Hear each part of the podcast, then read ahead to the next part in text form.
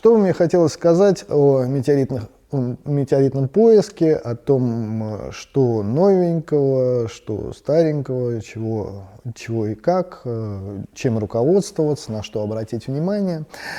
Э, ну, наверное, начнем с того, что на сегодняшний день э, для результативного метеоритного поиска появилось очень много различных возможностей. Э, в частности, э, абсолютно нет вопросов с картографией как таковой, как таковой. Google Earth вам в помощь, пожалуйста. У всех это можно поставить на телефон, любую программку, которая вам заменит и GPS, и ориентирование по местности, и так далее. Э, плюс э, широкие возможности для определения, э, то есть фактически получения информации в режиме в режиме реального времени о том, что где упало, как упало, потому что падение метеоритов для средств массовых, массовой информации – это лакомый кусок. То есть если где-то что-то упало, вы узнаете об этом через пару часов из новостей, причем всех. Вот. Э, нету, то есть если, если упало что-то довольно значительное, что стоит поискать, то информация к вашим услугам буквально, опять же, в режиме реального времени. Э, э, очень хорошо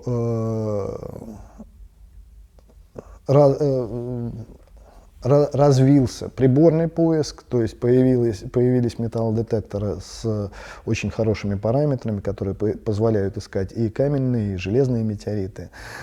Вот. Э, очень большое развитие получила за последнее время транспортная система. То есть, если вам э, вдруг вздумалось оказаться на другом конце Земли, в общем, 24 часа, и это не такая большая проблема. Проблема только, если, если у вас нет визы. Вот, вам придется подождать какое-то время, время, чтобы ее получить. Я рассказал о возможностях современного поиска. Теперь расскажу о некоторых особенностях. Э, в связи с тем, что я уже сказал, э, на сегодняшний момент э, наибольшее распространение, ну даже не то, что наибольшее распространение, а наиболее такой продвинутый вариант поиска – это поиск по горячим средам. Вот упало. Упало, мы все услышали это дело в новостях, вот, немножечко погуглили, посмотрели, что к чему, значит, посмотрели, нашли ли осколки или нет, где точно место и так далее, собрались, поехали и, дай бог, нашли.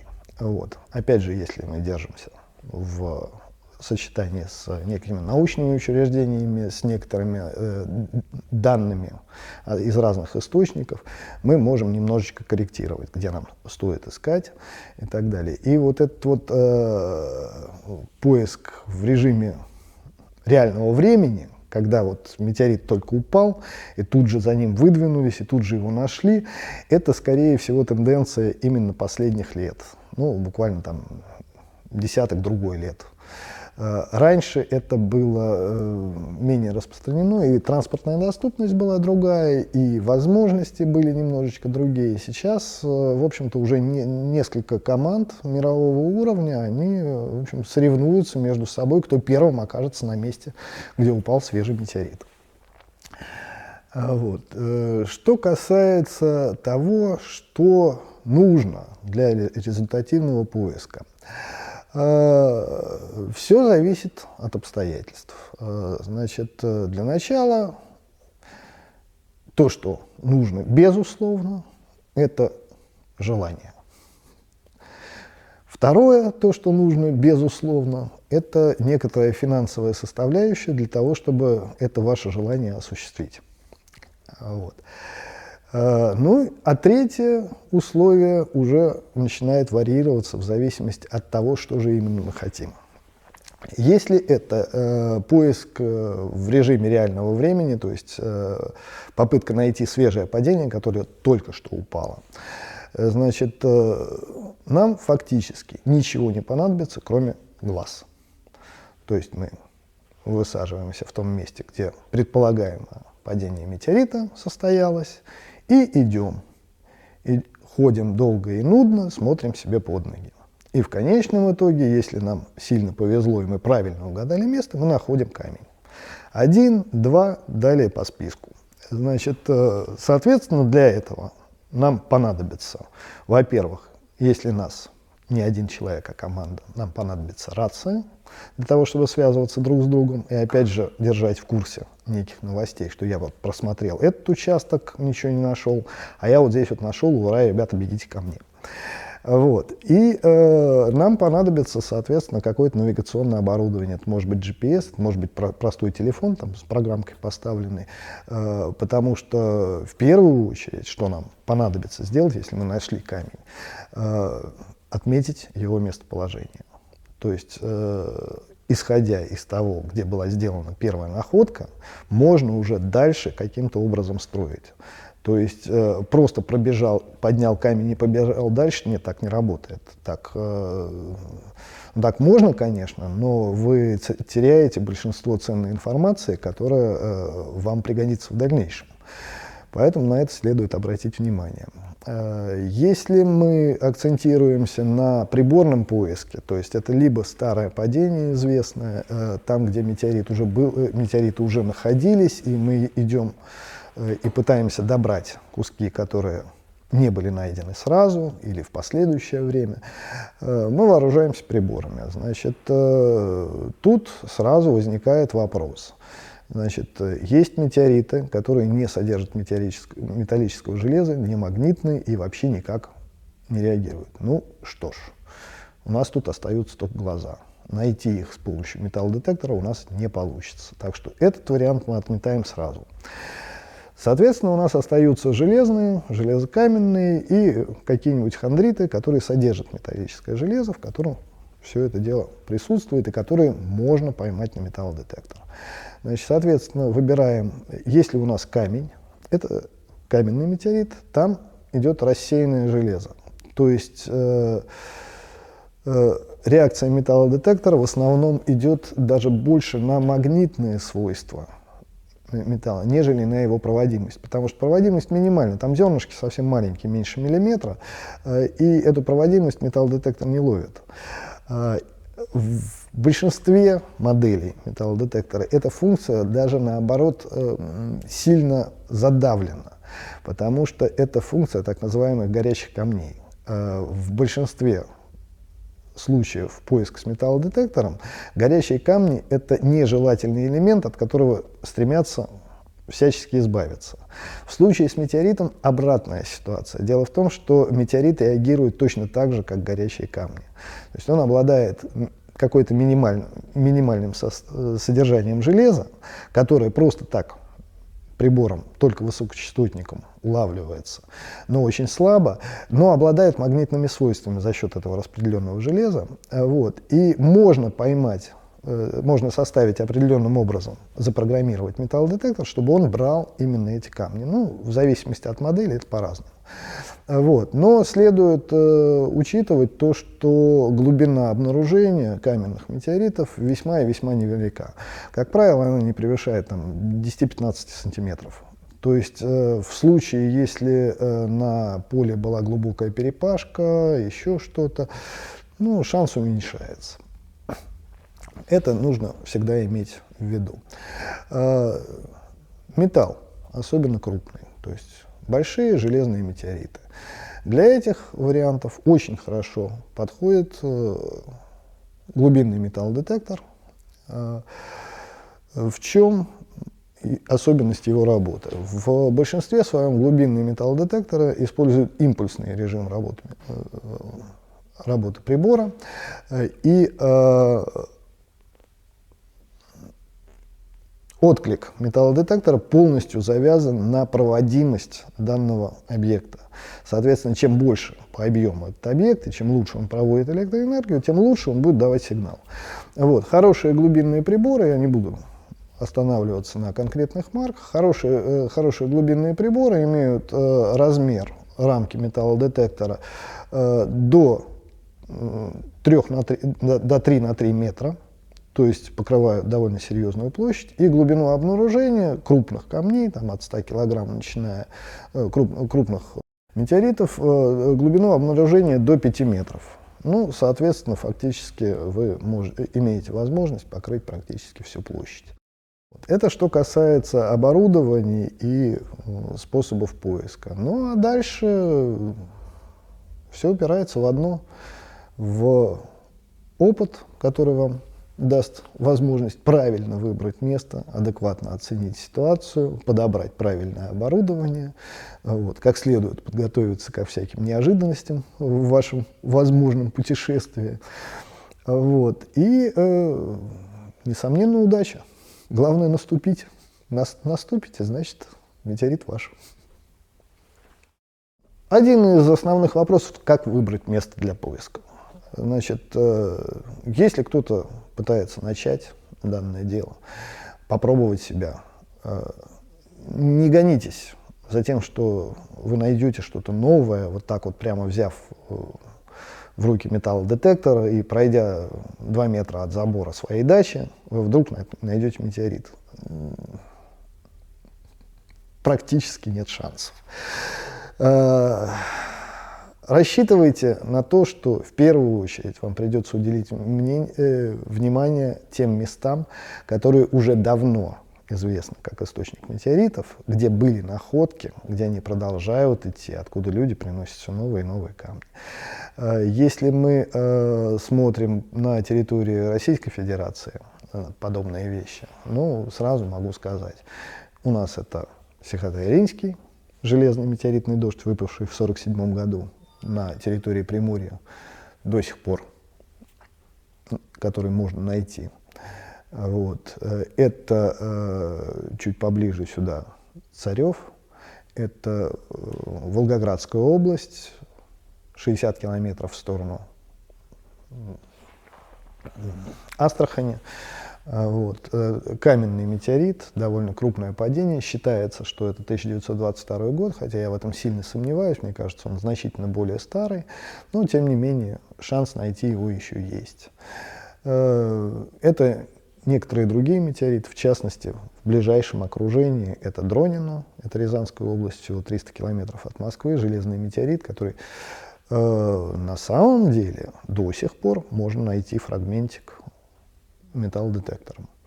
Э, это э, свежее падение в Липецкой области, опять же, 400 километров от Москвы. Это Озерки, камень, который упал э, летом прошлого года, ну, фактически год назад, до сих пор находят с помощью металлодетектора. Пожалуйста. Это Чинге, это Тыва, Э, железный метеорит, очень старый. Вот, трудно сказать, что... Э, то есть первая находка была в 1908 году.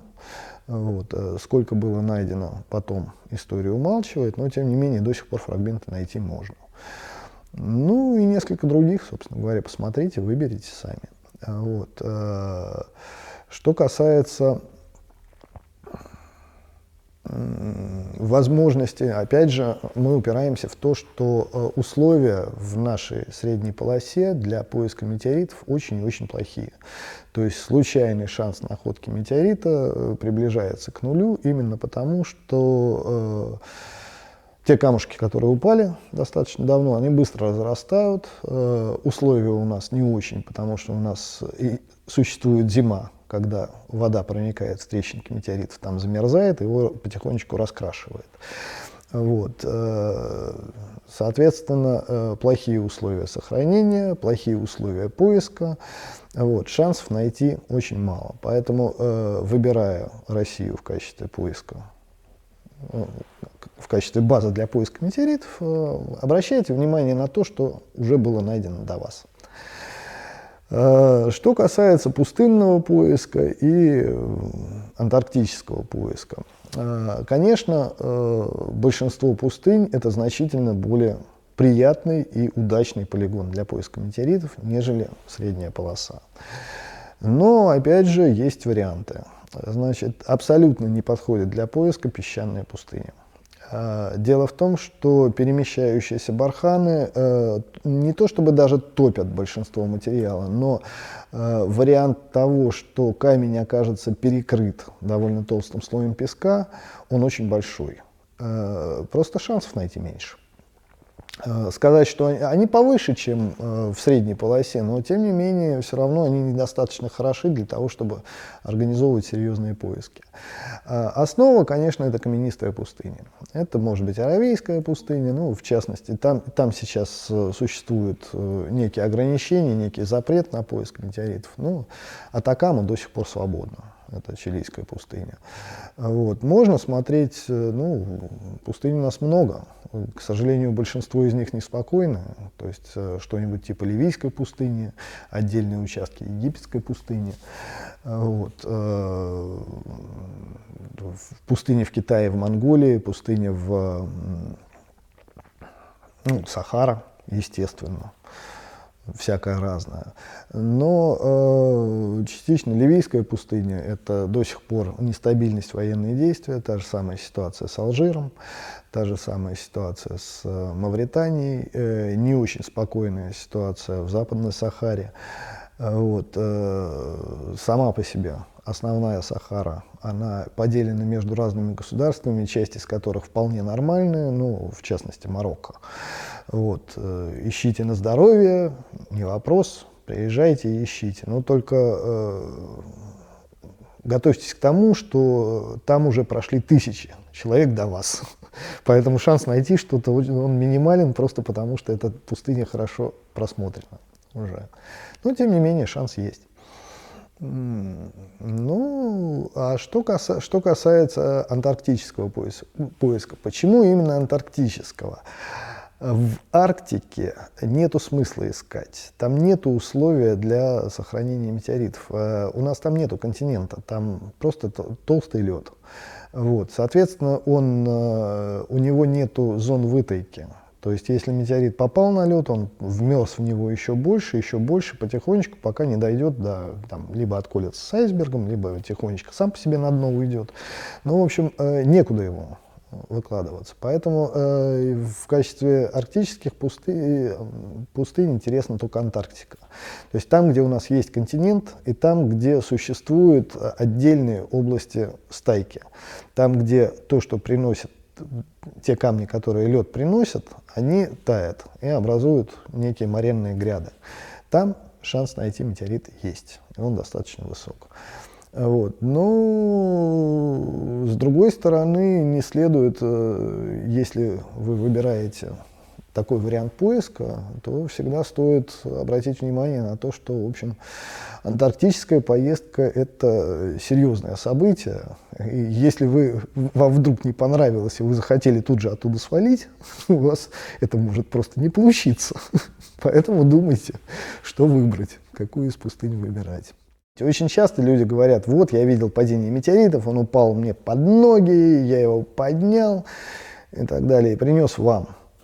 Ну, что-то очень не верится в подобные истории, потому что э, на самом деле э, с точки зрения наблюдателя, который видит болид, проход болида по небу, э, практически невозможно определить, на каком расстоянии. Для этого сделать нужно несколько замеров из разных точек, потому что э, оценить это расстояние невозможно. Если вы слышите звуковой эффект, если вас действительно накрыл ударной волной, вот, он разорвался у вас над головой, над головой и вам под ноги упал камень спустя полторы минуты, да, тогда есть шанс, что вы действительно нашли метеорит.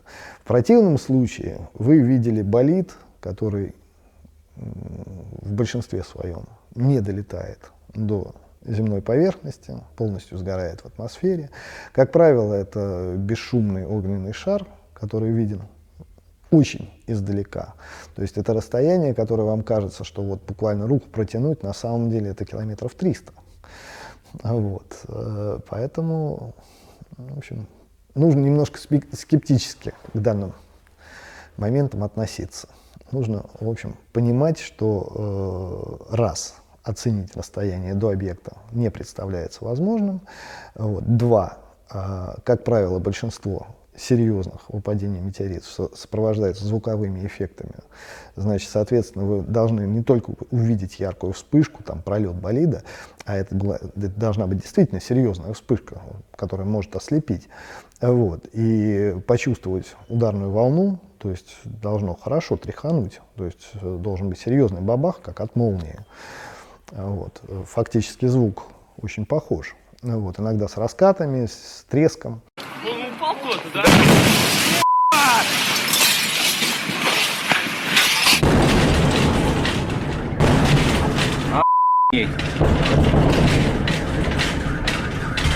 Где-то упал. Ну, только в данном случае можно говорить, что вы стали совсем свидетелями, свидетелями падения метеорита и имеете шанс найти его вот буквально рядом с собой. Есть такая присказка, которая, в общем не от нас пошла, но весьма и действенная. Новичкам везет. Вот люди даже не знают, куда делать, что и как. Вот им просто вот сунул палку в руки, они пошли и нашли. Так что, э, в общем-то, э, непосредственно э, сказать, что требуется какое-то специальное образование, требуется специальная подготовка, нет ничего подобного. На самом деле требуется удачливость и требуется некоторая упрямость.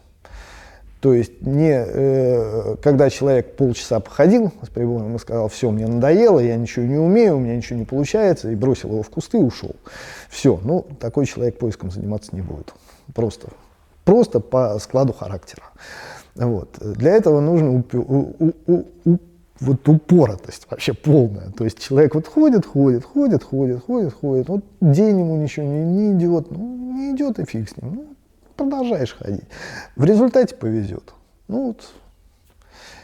Если удача придет впоследствии, вот, было бы желание. Есть, есть желание, значит, все сложится.